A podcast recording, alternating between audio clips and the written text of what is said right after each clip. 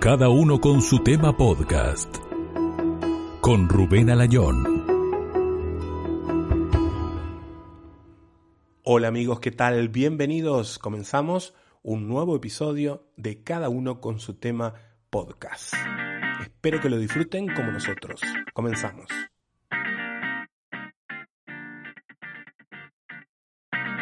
Sandra Bonavento es una médico pediatra del Ministerio de Salud de la provincia de Buenos Aires, en la Argentina, de la ciudad de, Bahía Blanca, concretamente.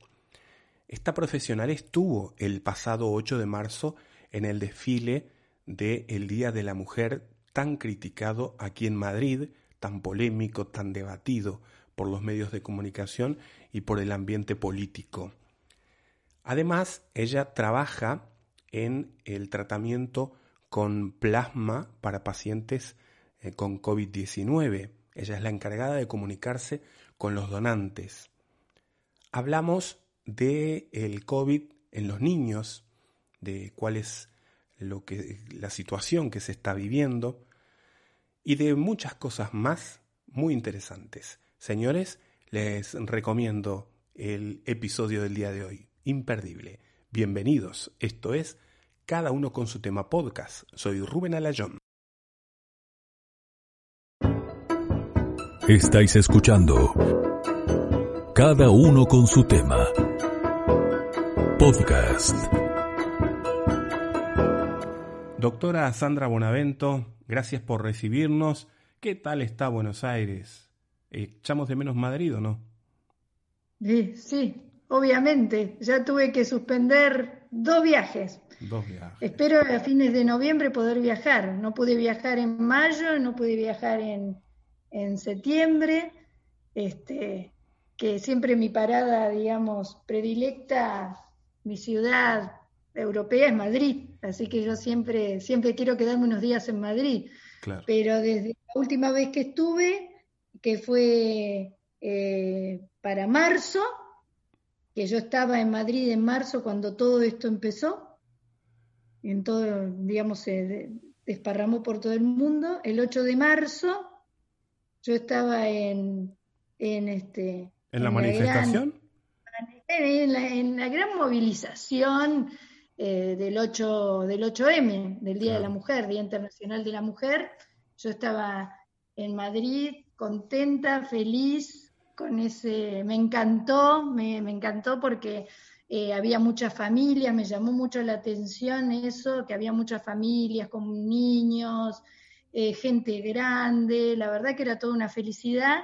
Y dos días después estar en Buenos Aires eh, encerrada, porque claro, obviamente me, tuve que obligatoriamente hacer la, la cuarentena. La, cuarentena. Yo tenía programado para ese fin de semana, después de volver el día 10, tenía una gran fiesta de cumpleaños, que era el primer año de mi, nieto, que se, iba a festejar como un, cumpleaños de 15, porque fue un, bebé que nació con, con ciertos problemas, estuvo en terapia y entonces este, eh, prometimos que el primer año lo íbamos a festejar como si fuera un cumpleaños de 15, que acá se festejan los cumpleaños de 15, no sé si allá es así con una gran fiesta para las chicas. Aquí en España se festeja, aquí en España se festeja todo.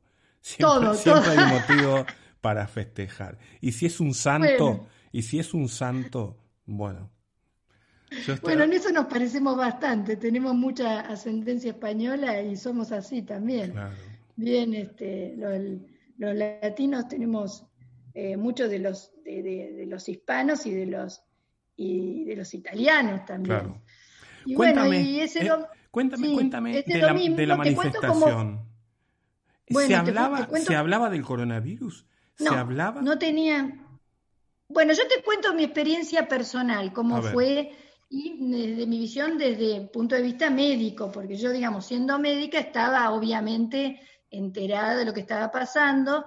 Cuando yo, eh, digamos, voy a Madrid, había pasado unos 15, 20 días en Canarias, donde estaba muy al tanto de lo que había pasado en el sur de Canarias y en La, este, en la Gomera y en Tenerife, en el, en el este, en el H10 creo que era, que era el que estaba aislado por el, por el coronavirus, pero más que eso no se hablaba, más que de ese hotel y de, y de los casos que había habido en La Gomera, más de eso no se escuchaba. Entonces, bueno, cuando el día, el 8 de, el 8M me toca ir a Madrid, que yo quise quedarme tres o cuatro días, eh, estaba sola por primera vez, un viaje a Europa eh, sola en Madrid, así que estaba a mis anchas. Me fui, claro, me fui al museo, al Reina Sofía, que mi marido, digamos, generalmente me acompaña a los museos y entre 20 minutos y media hora ya es mucho para él tenerlo encerrado en un museo. Claro. Entonces ese día me despaché, me quedé. Y lo primero que me llamó la atención, te voy a ser sincera, Rubén, en el Reina Sofía, fue eh, la actitud de los, eh, los cuidadores de sala. Viste que el Reina Sofía tiene una persona cuidando y orientando muy amablemente en cada, en cada sala. No había mucha gente, pero cuando yo me voy y me acerco al, al este, eh, a la persona encargada que estaba en ese momento para preguntarle por unas, unas pinturas que me interesaba ubicar, este, me dice, no se acerque, y me pone así la, la, la, mano, dice, porque no podemos eh, acercarnos, tenemos una, entonces ahí me explica, tenemos una, una orden por el coronavirus de no, de, de, no acercarnos al público. Bueno, a mí me llamó, la verdad me llamó la atención porque digo, que, que este... Ah, justo me está sonando el teléfono. no pasa nada, es normal. Este, sí, eh, algún, paciente para alguna, alguna consulta. Mientras no sea urgente. lo harán por lo harán por WhatsApp. Este, entonces me llamó, eso fue lo que me llamó la atención. Pero claro, después eh, bajo del Reina Sofía y me encuentro en el medio de la manifestación que salía de ahí, porque en realidad, digamos, la gran columna eh, sale de ahí, cerca de, Atocha. Se estaban juntando todas las, las, chicas, la familia, como ya te digo, a mí me llamó mucho la atención que eh, no eran solamente mujeres, eran mujeres, hombres, eh, niños. Y entonces me metí en el medio de la, de la marcha. Fui todo por la gran, primero por el paseo del, del Prado y después por la Gran Vía, porque yo tenía que ir al, al hostal, donde, al hostal Veracruz, donde siempre estoy, cerca de la Puerta del Sol. Donde está el mejor recepcionista. Maravilloso, donde está el mejor recepcionista de todo, de, si no lo toda digo Europa. Yo, si no lo digo yo. Ahora, me, quedo, me quedo yo con esas dos situaciones. Un lugar como el Reina Sofía, ya con un protocolo con un protocolo muy, muy estricto, ¿eh? Y sales a la calle y una manifestación donde había... Nadie hablaba de... Y no se hablaba. Nadie. No, pero que no se hablaba y que aparte la gente se pintaba, viste que te, te daban pintura, compartían... Sí, sí, sí, pero compartían vasos, todo abrazado, todo tomando una cervecita, una cañita, como dicen ustedes, la verdad. Y yo, viste, totalmente, pero me olvidé que de que existía el coronavirus, quedó ahí en el sur de Tenerife y yo mm, totalmente, después me fui a una de sus grandes tiendas, digamos, este, la recorrí toda, también, algo que también pude hacer sin estar mi marido, me probé como 15 jeans, me probé ropa, le compré ropa a, mi, a mis nietos, fui, volví, recorrí, estuve más o menos tres horas recorriendo este, em, tiendas sin ningún tipo de protocolo y sin ningún tipo de, nada. Nadie me, me, decía absolutamente nada y bueno, totalmente normal. Después cuando ya voy a al aeropuerto, ya ahí sí me llamó un poco la atención que había mucha gente, digamos, mitad y mitad, mucha gente con tapaboca y otros no, o sea, ya ahí me empezó a llamar, digo, ¿qué tanta gente con tapaboca y con barbijo? Bueno, subo al avión y me encuentro, me pongo a charlar con una, con la chica que estaba sentada al lado mío, que era, mm, creo que era de Asturias o de algún lugar, eh, no era de Madrid, y a, nosotros, a las dos nos llamaba la atención. Digo, pero hay gente que está con tapaboca, porque había gente que viajaba y viajó todas las 12 horas duró el vuelo hasta Buenos Aires con tapabocas. Y nosotros no estábamos con tapabocas, ¿no? Y nos llamó la atención, digo, pero esta gente va a viajar. O sea, la gran diferencia entre algunos que se ve que ya estaban muy informados o muy, eh, digamos, muy al tanto de lo que estaba pasando, y otra gente como yo, que venía, que yo que venía de vacaciones, no venía, digamos, con una información a lo mejor tan, tan, tan precisa, mucho más relajada. Claro. Bueno, Llego a Buenos Aires y ahí me va a buscar mi hijo y mi marido. Y nosotros teníamos programado, como yo te conté, un, este, una gran fiesta para ese domingo. Este, que era domingo, creo que era 14 o 15. Bueno, entonces yo, como vi cómo estaba la situación, ya ahí interiorizándome un poco más, digamos, este, de cómo estaba siendo la situación en Argentina, sí. Oye, ¿y, tu marido cuando bajaste del avión, qué fue lo primero que te preguntó? ¿Cuánto gastaste o sabes algo del coronavirus? No, ninguna de las dos ah, cosas. me abrazó amorosamente, como corresponde. Continúa, continúa. Y me dijo cuánto me había extrañado. Claro.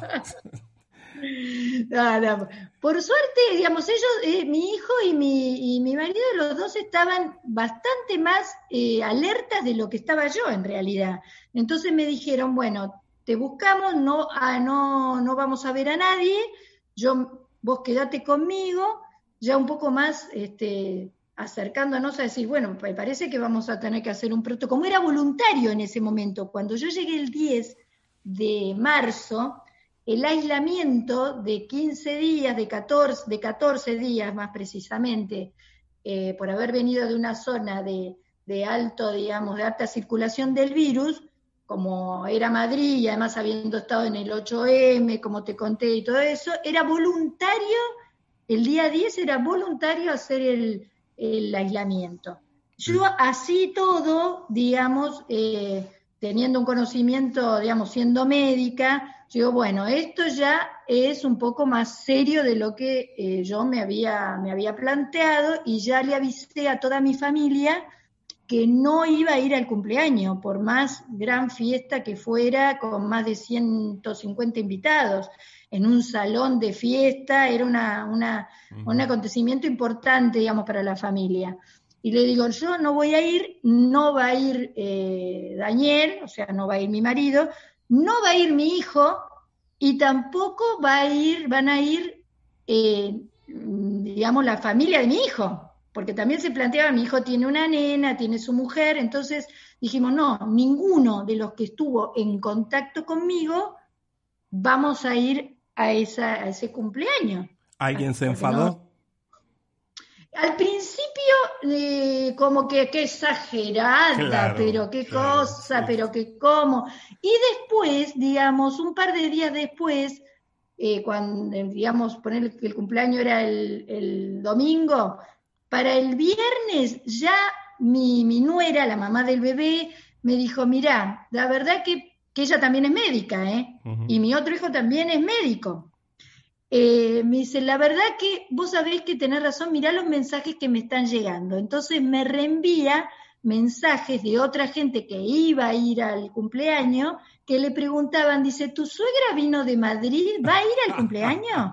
Claro. Digo, ¿te das cuenta que no tengo que ir al cumpleaños? Exactamente. No, sí, la verdad tenés razón, o sea, y ninguno de nosotros eh, participó, obviamente, bueno, no tuvimos coronavirus, no pasó de ahí, pero ahí sí fue como se empezó eh, a contagiar la gente acá en, Argentina, así fueron los primeros casos. Porque mucha gente, gente, que venía del exterior, ¿sí? Sí, sí, mucha gente iba a las fiestas. Y sí, porque bueno, este, el día 12, o sea, ya el 12 ya se declaró obligatorio hacer la, la este, la cuarentena. Entonces, eso más a mi favor, digamos, para que nadie me pudiera decir nada de por qué yo no iba al cumpleaños, ni ninguno de las personas que había estado con contacto conmigo iba a ir. Digamos, ahí quedó plenamente justificado. Y ni te digo, digamos, un, tiempo después cuando todo esto se empezó a desparramar, porque acá fue terrible, los primeros casos sobre todo, que fueron así, gente que volvía del exterior y que se encontraban con amigos en una gran fiesta, porque nosotros somos muchos de hacer fiestas y de reunirnos también en familia y con amigos, somos muy amigueros los argentinos. Y, ahí fue cuando me dieron, me dieron la razón. Ah, muchos besos y abrazos y y este, mucho contacto físico, somos muy, nosotros tenemos un, este, un eh, viste que de acuerdo a, a como vos, en qué país vivís o cómo fuiste criado y toda tu historia, tenés una, una especie de, de, escudo, digamos, alrededor de tu cuerpo físico, que nosotros lo tenemos totalmente, este, digamos, yo creo que estará a milímetros, porque el argentino está muy acostumbrado a estar cerca, ¿me entendés? Al abrazo, al beso, a, este, em, y entonces está costando mucho eso, para mí eso es lo que más está costando acá. Y el, momento... Sí, ¿Y te arrepentiste de haber participado de la manifestación del 8M en Madrid? No, para nada. Por mí fue una experiencia única y la verdad que, eh, sinceramente, creo que fue un poco, eh, como recién empezaba, eh, creo que a lo mejor faltó información. Yo, en realidad, este, si, si ahora supiera lo que, si en ese momento hubiera sabido lo que sé ahora, no hubiera participado. Claro. Pero en ese momento ninguno creo que estaba consciente de lo que esto iba a ser. Ni siquiera los médicos, los profesionales. Ya te digo, mi nuera y mi, y mi, y mi hijo, que son médicos, me dijeron, pero qué exagerada que sos y ya cuando yo estaba acá yo. O sea que ni siquiera ellos que estaban y que estaban en hospitales, porque mi nuera estaba en una residencia, dentro de un hospital, en un lugar donde ahora está totalmente digamos, saturado, ni siquiera ella que estaba activa en la, en la parte profesional médica, yo por ahí estaría un poco más desvinculada porque hacía un mes que estaba de vacaciones y uno lo que menos quiere escuchar cuando está de vacaciones son malas noticias, Rubén. o sea, uno trata de, desengancharse, de apagar un poco el celular, de no estar tan enganchado con las noticias, que generalmente son, no, son, no son buenas, entonces uno se, desvincula un poco del mundo real y, bueno, y es lo pero cuando yo llegué acá, digamos, como que tuve una, una, una ducha, un balde de agua fría de realidad de lo que estaba pasando y tomé las, digamos, las medidas que que tenía que tomar en eh, momento y me parecieron correctas. ¿Y dónde es acá? ¿En qué parte vives de Buenos Aires? Ah, bueno, acá yo este, vivo en una ciudad que se llama Bahía Blanca, que está al sur de la provincia de Buenos Aires. La Argentina eh, está dividida en 24 provincias y la provincia de Buenos Aires, que es donde está la, la capital federal, que es Buenos Aires, la ciudad de Buenos Aires, este, tiene em, su propia capital, la provincia es la ciudad de La Plata, pero yo vivo, casi toda mi familia vive en La Plata, pero yo vivo mucho más al sur, en 700 kilómetros más al sur de esa provincia, en una ciudad que tiene eh, aproximadamente 300.000 habitantes, es una ciudad importante de la provincia de Buenos Aires que se llama Bahía Blanca. Claro y eh, yo trabajo para el Ministerio de Salud de la provincia de Buenos Aires en una de las delegaciones, porque como la provincia de Buenos Aires es tan grande, se divide en, regiones sanitarias. Yo pertenezco a la región sanitaria del sur, que toma 15 municipios de la provincia de Buenos Aires. Sandra, ¿y qué piensas de las personas que, valga la redundancia, piensan que el coronavirus es un engaño? Que no existe. Sí, acá también se, da eso. Yo creo que cada vez, cada vez menos, ¿no? Por eso hay mucha, eh, mucha circulación de fake news, de noticias falsas y de, y de este, em, digamos, de noticias erróneas a veces, o de pensamientos que cada uno obviamente es libre de pensar y de escuchar y de leer o de ver por YouTube los distintos videos de las confabulaciones mundiales y el 5G, y todo esto circula bastante por acá también. Este, pero de todos modos es una realidad con la que te chocas todos los días porque ya tenemos gente, al principio uno puede tener ciertas dudas, pero yo tengo eh, compañeras mías, por ejemplo, te cuento una anécdota, ¿no? Eh, yo tengo una mamá con, mi mamá tiene una demencia senil importante por la que necesita siempre asistencia permanente, ¿no? Y este, durante el tiempo que yo me voy de vacaciones, además de una señora, de un acompañante terapéutico, hay una chica que es muy amiga mía, que es enfermera. Y ella este, la viene a ver y la viene a higienizar cuando yo no estoy, si no ese trabajo lo, hago yo personalmente, eh, pero cuando yo no estoy, viene esa chica dos o tres veces por semana y le hace toda la asistencia de control de enfermería y eso. Y, y bueno, ella, yo llegué y los primeros meses yo no pude volver a mi ciudad, donde estaba mi mamá. O sea, yo me quedé varada en la ciudad de La Plata con mi hijo, porque se habían cortado todos los transportes eh, interurbanos de, media y de larga distancia. O sea, yo no tenía avión, no tenía colectivo y tampoco yo tenía coche para poder venir, auto, no tenía movilidad propia. Entonces estuve varios meses en la ciudad de La Plata hasta que el 9 de julio eh, mi hijo pudo coordinar traerme él con su, con su auto, entonces ahí con un permiso especial yo llego a la ciudad de Bahía Blanca. Entonces ahí me hago cargo de, mi mamá y le digo a, la, a esta enfermera que no venga, bueno, que no venga porque ahora estoy yo, entonces no es necesario. Más o menos a la semana de, la que, de que yo ya estaba acá, voy a donde ella trabaja, en un lugar que ella este, es enfermera, y viendo cómo estaba el lugar, la diagramación, que no había buena ventilación, digo, ustedes acá se van a contagiar todos de coronavirus. Es un consultorio médico de, una, de un sindicato de salud. Digo, acá se van a contagiar todos de coronavirus, por esto, esto y esto, no hay ventilación, vos fíjate cómo circula la gente. Bueno, a los tres días que se lo dije... Lo cerraron. Tuvieron que cerrar porque todas tuvieron coronavirus incluso la enfermera de mi madre.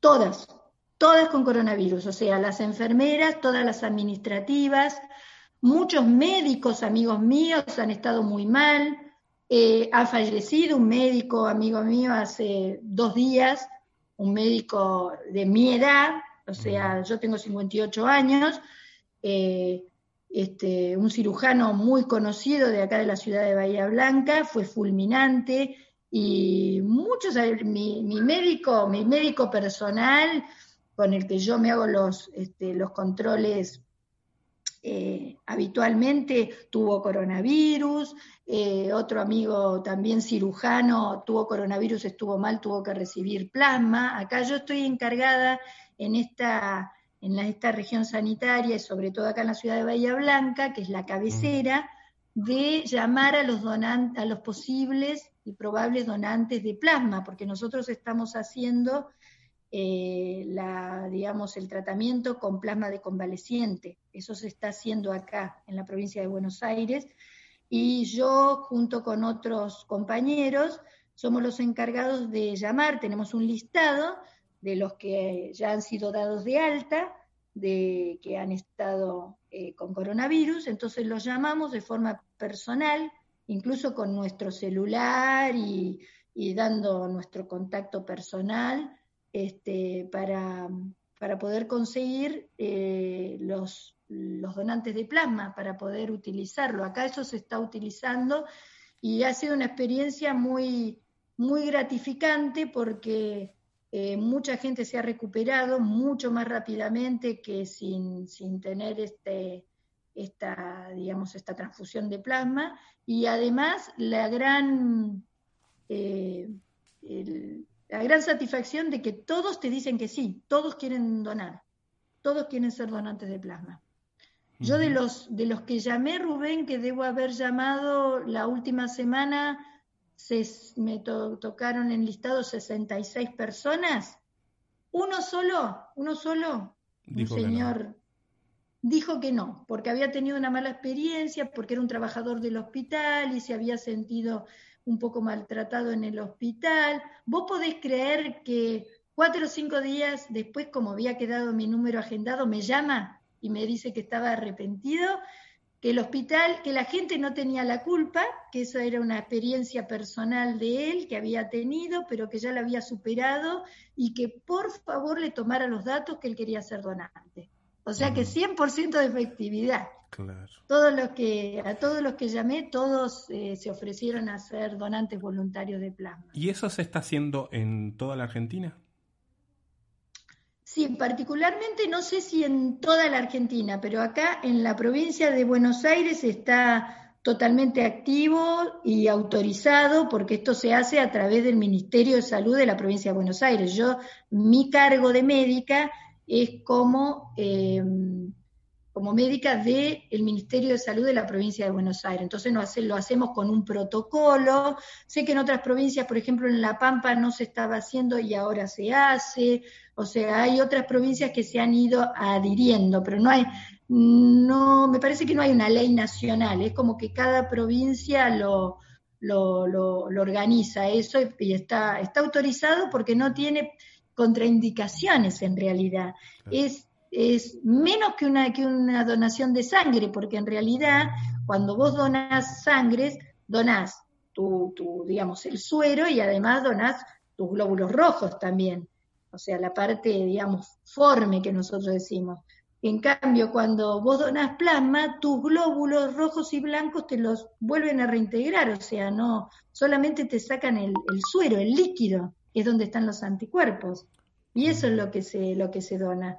Por eso te digo que no, no tiene contraindicaciones y tiene las mismas, eh, se siguen las mismas normativas que para una donación de sangre, por eso lo maneja eh, el departamento de hemoterapia de cada, de, de, cada centro, digamos. Por ejemplo, acá es el Hospital Pena, que tiene un buen centro de hemoterapia, todas las donaciones de, sangre de la, de la parte sur, digamos, de la provincia de Buenos Aires, se hacen a través de, ese, de la organización de ese hospital que tiene centralizado y muy bien organizado su eh, departamento de hemoterapia. ¿Y es efectivo para todas las personas, para las personas mayores también? Sí, y lo otro, tiene ¿tienen que tener algún periodo especial ya de, de tiempo, digamos, si llevo cinco días, diez días contagiado, o no sé, estoy en una fase determinada de coronavirus, igual no me lo pueden hacer, me pueden poner el plasma. Bueno, eso tiene, tiene su especificación muy determinada que es para gente que digamos, o sea, para pacientes que están en un estado eh, grave, pero no de gravedad extrema, es decir, habría que generalmente se hacen antes del ingreso a los respiradores, es decir, cuando todavía la persona tiene un resto y lo que se ha visto es que evita, digamos, que esa persona tenga que entrar a la terapia intensiva o tenga que entrar a un respirador. No es para los casos leves, es para los casos que ya están internados con un pronóstico un poco reservado. Entonces ahí se decide esta, este, digamos, esta, em, esta donación de plasma, este, que la persona, digamos, que reciba, ¿no? Claro. Eh, reciba el plasma y eh, ha bajado mucho el ingreso a la terapia o el ingreso a los respiradores. Y lo que sí nosotros tenemos que tener en cuenta es que eh, tenemos un lapso de tiempo para poder Em, donar nosotros el plasma. Por ejemplo, si nosotros tuvimos, hoy, hoy nos hacen, hoy me hacen el diagnóstico de coronavirus. Yo tengo 14 días o 15 días hasta que yo me, digamos, me recupero. Estoy en mi casa, estoy bien, pero estoy cursando el coronavirus. No pueden pasar más de 28 días del inicio del coronavirus o no pueden pasar más de 14 días desde que me dieron el alta, ¿entendés? O sea que si pasaron tres meses, ya es eh, improbable que yo sea un buen eh, candidato para donar plasma, aunque se ha comprobado que hay eh, mucha gente que varios meses después siguen teniendo un buen nivel de anticuerpos. Pero, digamos, los más, digamos, los más ideales donantes de plasma serían los que eh, vos podés rescatar antes que se cumpla un mes de que fueron eh, diagnosticados con, el coronavirus, ¿entendés? Qué importante. ¿Y mm, qué porcentaje de efectividad tiene? Eh, por ejemplo, lo que han visto ustedes. Mira, de recuperación, esas estadísticas yo en realidad no las tengo en este momento porque está totalmente en curso. Habría que, eso habría que hablarlo con la gente que está en la terapia, que lleva los, eh, yo no estoy en ese frente de batalla, digamos, yo estoy del otro lado, yo estoy al principio, digamos, no al final, o sea, al principio con eh, los, los, este, la captación del donante de plasma. Eso sería una información que a lo mejor la gente que esté en el hospital y que, y que lleva las estadísticas de la cantidad de gente que ha recibido y el tiempo que, que, que, este, que tienen de recuperación post, eh, posteriormente haberlo recibido. Eh, y eso tampoco va a ser tan fácil sacar conclusiones, va a tener que juntarse mucha información para que sea estadísticamente relevante. Pero, se, han, se, han, salvado vidas. Lo que sí sé es que en la parte que en lo práctico está resultando y que eh, no tiene contraindicaciones. Entonces no sería, digamos, eh, muy necio no utilizar algo que en realidad no tiene contraindicaciones. Claro. O sea, si bien no tiene un 100% de efectividad, como no es algo que te vaya a hacer nunca mal, eh, sería necio no, no, no utilizarlo. Oye, quiero preguntarte algo. En un episodio anterior de este podcast, hablaba con una chica rusa y hablábamos sobre la vacuna y ella me decía que los médicos rusos en tres meses han, eh, ya tienen la vacuna y que ellos dicen que tiene una dura, un efecto, su efecto de protección, digamos, ¿no? Es de dos años. ¿Qué, qué opinas de eso? ¿Se puede saber así? ¿Se puede calcular? ¿Eso te, da alguna seguridad?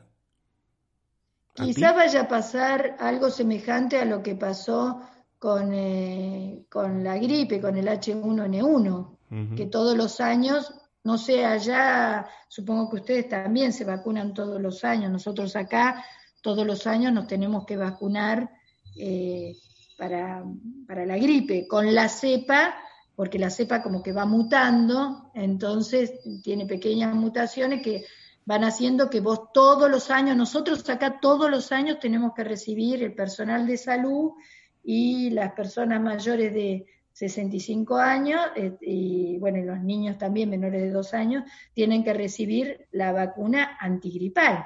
Quizás lo del coronavirus vaya a ser una cosa así, que en un futuro o una vez por año o una vez cada dos años vayamos a tener que revacunarnos. Pero si realmente revacunarnos va a ser este, evitar que esto vuelva a suceder, no creo que haya, siempre gente en contra va a haber, ¿no? Pero este, eh, que sea algo eh, que nos vaya a perjudicar. O sea, ojalá dure dos años mínimamente ¿Qué garantías, ¿qué garantías deberías mm, tener tú em, para vacunarte con alguna de las vacunas estas que están sonando en todo el mundo? ¿Cómo te tendrías que convencer? no sé, yo me quise anotar como. Eh, Conejillo de Indias. Sí, sí, sí, sí, sí. Y mi marido también. Sí, sí, los dos quisimos. Lo que pasa que eh, yo no pude porque mm, tenía que ser, eh, los voluntarios están en Capital Federal, la, tienen que vivir en Buenos Aires. Y entonces yo, como yo vivo en otra ciudad, a mí no, no, no me aceptaron como, como este, no hay acá en esta ciudad eh, para realizarse las pruebas para la vacuna. ¿Y esa vacuna la están elaborando en la Argentina o es una de las...? Claro, está la vacuna de eh, Pfizer que se está eh, llevando a cabo. Acá hay varias, em, acá se están llevando a cabo varias investigaciones con varias vacunas, ¿eh? con varias vacunas, creo que tres o cuatro vacunas son diferentes, en diferentes estadios y de diferentes estudios, digamos. En ese sentido, la comunidad médica, profesional, eh, científica acá en Argentina es, está muy abierta a, digamos, a eso, eh, a colaborar con eso. bueno, queremos ser uno de los primeros, como todos. los argentinos no se iban a quedar afuera de la carrera. Claro, no, no, no. Bastante que le dimos a, bastante que le dimos a Messi durante mucho tiempo. Sabes que yo soy más de Luis Suárez, pero bueno. Em, ah, Sandra, tú como pediatra, es un tema que no puedo dejar escapar y yo como padre, una de las cosas que me ha mantenido tranquilo de, este, de esta epidemia, de esta pandemia, es que los niños están un poco exonerados en el momento que vivimos en la actualidad, ¿están así? Claro, a medida que va habiendo más casos, vas a tener más casos de niños. Hay casos de niños, pero no es el grueso tremendo de lo que pasó con el H1N1. Yo, me, yo recuerdo cuando fue en el, H1N1, o sea, la, gran epidemia en el 2009 de la, de, la gripe, eh, yo estaba en de la gripe A, de la famosa gripe A, acá era, era tremendo porque los nenes se acostaban, llegaban a la camilla, se acostaban y no se querían levantar de la camilla. o sea, yo no tenía que hacer ninguna ni ver el diagnóstico que te lo daba el nene. El nene se acostaba en la camilla y no se quería levantar. Digo, pero te tenés que levantar porque tengo que seguir atendiendo. No me puedo levantar, doctora, me dice, no me puedo levantar. Le tenía que decir a los padres que lo llevaran alzado. Y incluso me acuerdo de un nene que tendría 3, 4 años, se sentó en la camilla y me miraba y me dice, 4 años tenía el, nene, y me dice, doctora, yo me voy a morir. De esto me, me, estoy muriendo. Dios. Me voy a morir de esto. De lo mal que se sentía, no le pasó nada al nene, ni siquiera estuvo internado, pero se sentía tan mal, se sentían tan mal los, los, los dejaba en un estado de, tal conmoción física que no los podía sacar del consultorio. La primera vez en mi vida que me pasa que un nene no se quiere ir del consultorio. Bueno, no eres dentista. y, esto acá no ha pasado, acá ha pasado al revés. No hay pacientes.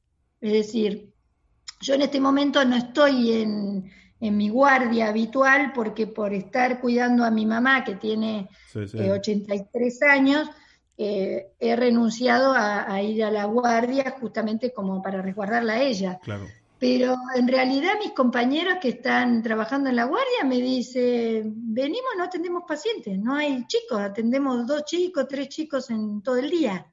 Cuando nosotros habitualmente por guardia de 12 horas atendemos 70 pacientes, 70, 80, 90 en el invierno, 100 pacientes cada 12 horas, un médico en una guardia de una clínica privada, te estoy diciendo.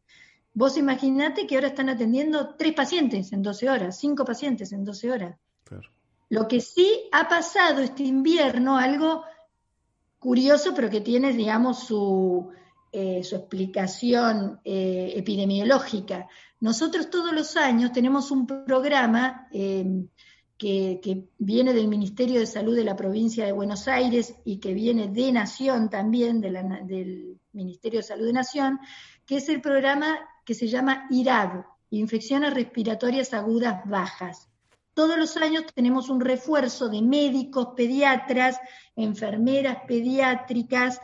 Eh, seríamos, los inviernos se eh, aumenta, se dan becas especiales con dinero, se le paga a esos médicos, a esos enfermeros extra, para eh, cubrir la gran demanda y la explosión que hay de los chicos con problemas respiratorios, chicos chiquitos menores de dos años. Este año no los tuvimos, no hubo, no hubo chicos enfermos por, eh, por bronquiolitis, por la famosa bronquiolitis. Claro. No hubo, ¿por qué? Porque primero el virus, el virus del coronavirus desplaza a los demás virus. Es como que los echa. Cuando un virus invade una población, echa a los demás virus. Los demás virus desaparecen. Y además, como no hubo escolarización, como cerraron los colegios, no hubo contagios de los nenes más grandes hacia sus hermanitos más pequeños, que son los menores de dos años que sufren la bronquiolitis. O sea que las terapias infantiles estuvieron vacías este invierno. Ese es un dato epidemiológico. Y si querés que te cuente algo que también me está llamando la, atención, sí. eh, que esto sí que es anécdota, anécdota, ¿eh? Tómese, mm. que se tome como algo que no tiene ningún tipo de regularidad científica, de, eh, apreciación científica. Nosotros acá tenemos 15 municipios, ¿no? En, esta, en el sur de la provincia de Buenos Aires que componen la región sanitaria. Hay un municipio, uno solo de todos, uno solo, que no tiene casos de coronavirus. Ni siquiera un caso.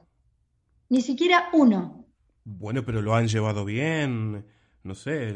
Es una cosa totalmente llamativa porque es el municipio de Adolfo Alsina y ese municipio tiene una particularidad que es única, eh, es, un, es único en el mundo en realidad, eh, porque tiene una, en el centro, digamos, de, ese, de ese municipio, que es bastante amplio, tiene una gran laguna que se llama eh, la laguna Epecuén, que tiene una salinidad altísima como la del Mar Muerto. O sea, es exactamente la misma salinidad que la del Mar Muerto, pertenece a una, este, a una serie de, lagunas que es muy interesante, que se llaman las encadenadas. Esta es la última de las lagunas de las encadenadas.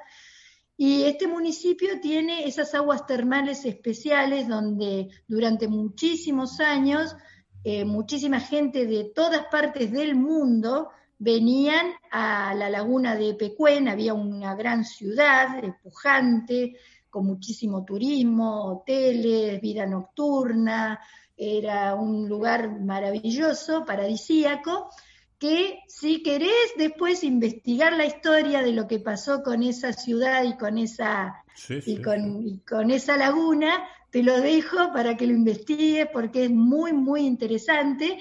Y les dejo picando, te dejo picando el hecho de que esa gente eh, vive como en una burbuja, porque en realidad me cuentan que ellos circulan, vienen a Bahía Blanca, van a la ciudad de La Plata, van a lugares donde hay alta circulación y, sin embargo, ninguno de sus pobladores, ni uno solo, hasta este momento, ha padecido coronavirus. Pero usarán eh, mascarilla y todo eso, ¿no?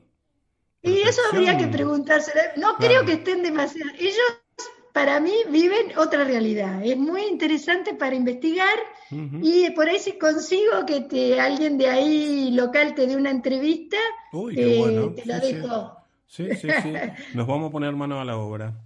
Sandra, em, te agradezco mucho que nos hayas recibido. Eh, nos has dado mucha información. me quedo con muchas cosas nuevas. Y nada, em, podría seguir hablando mucho contigo porque, por suerte, doy con entrevistados que son libros abiertos, ¿eh? de experiencia. Y bueno, muchas gracias, Sandra. Bueno, un gran abrazo. Nos vemos pronto, ojalá. Estáis escuchando Cada uno con su tema. Podcast. Bien amigos, estamos llegando al final. Ha sido un placer estar con ustedes, compartir esta charla con la doctora Sandra Bonavento. Eh, nos hemos quedado cortos, ¿eh? nos hemos quedado muy cortos con la entrevista. Podríamos haber seguido, es más, podríamos, no, hubiera sido necesario hablar un poco más de, otros temas con esta gran profesional. Les agradezco mucho que mm, hayan compartido este momento con nosotros. Nos vemos en el próximo episodio. Recuerden que estamos en Instagram, en Facebook y en Twitter. Un saludo, que anden bien. Bye bye. Gracias por escuchar cada uno con su tema. Un podcast de entrevistas. Locución César Miravalles.